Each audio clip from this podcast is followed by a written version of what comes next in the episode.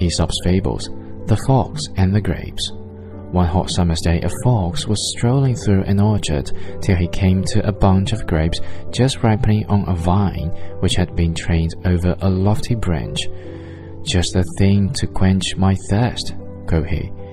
Drawing back a few paces, he took a run and a jump, and just missed the bunch. Turning round again with that one, two, three, he jumped up, but with no greater success.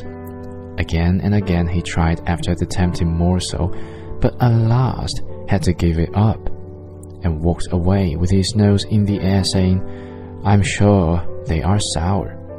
It is easy to despise what you cannot get.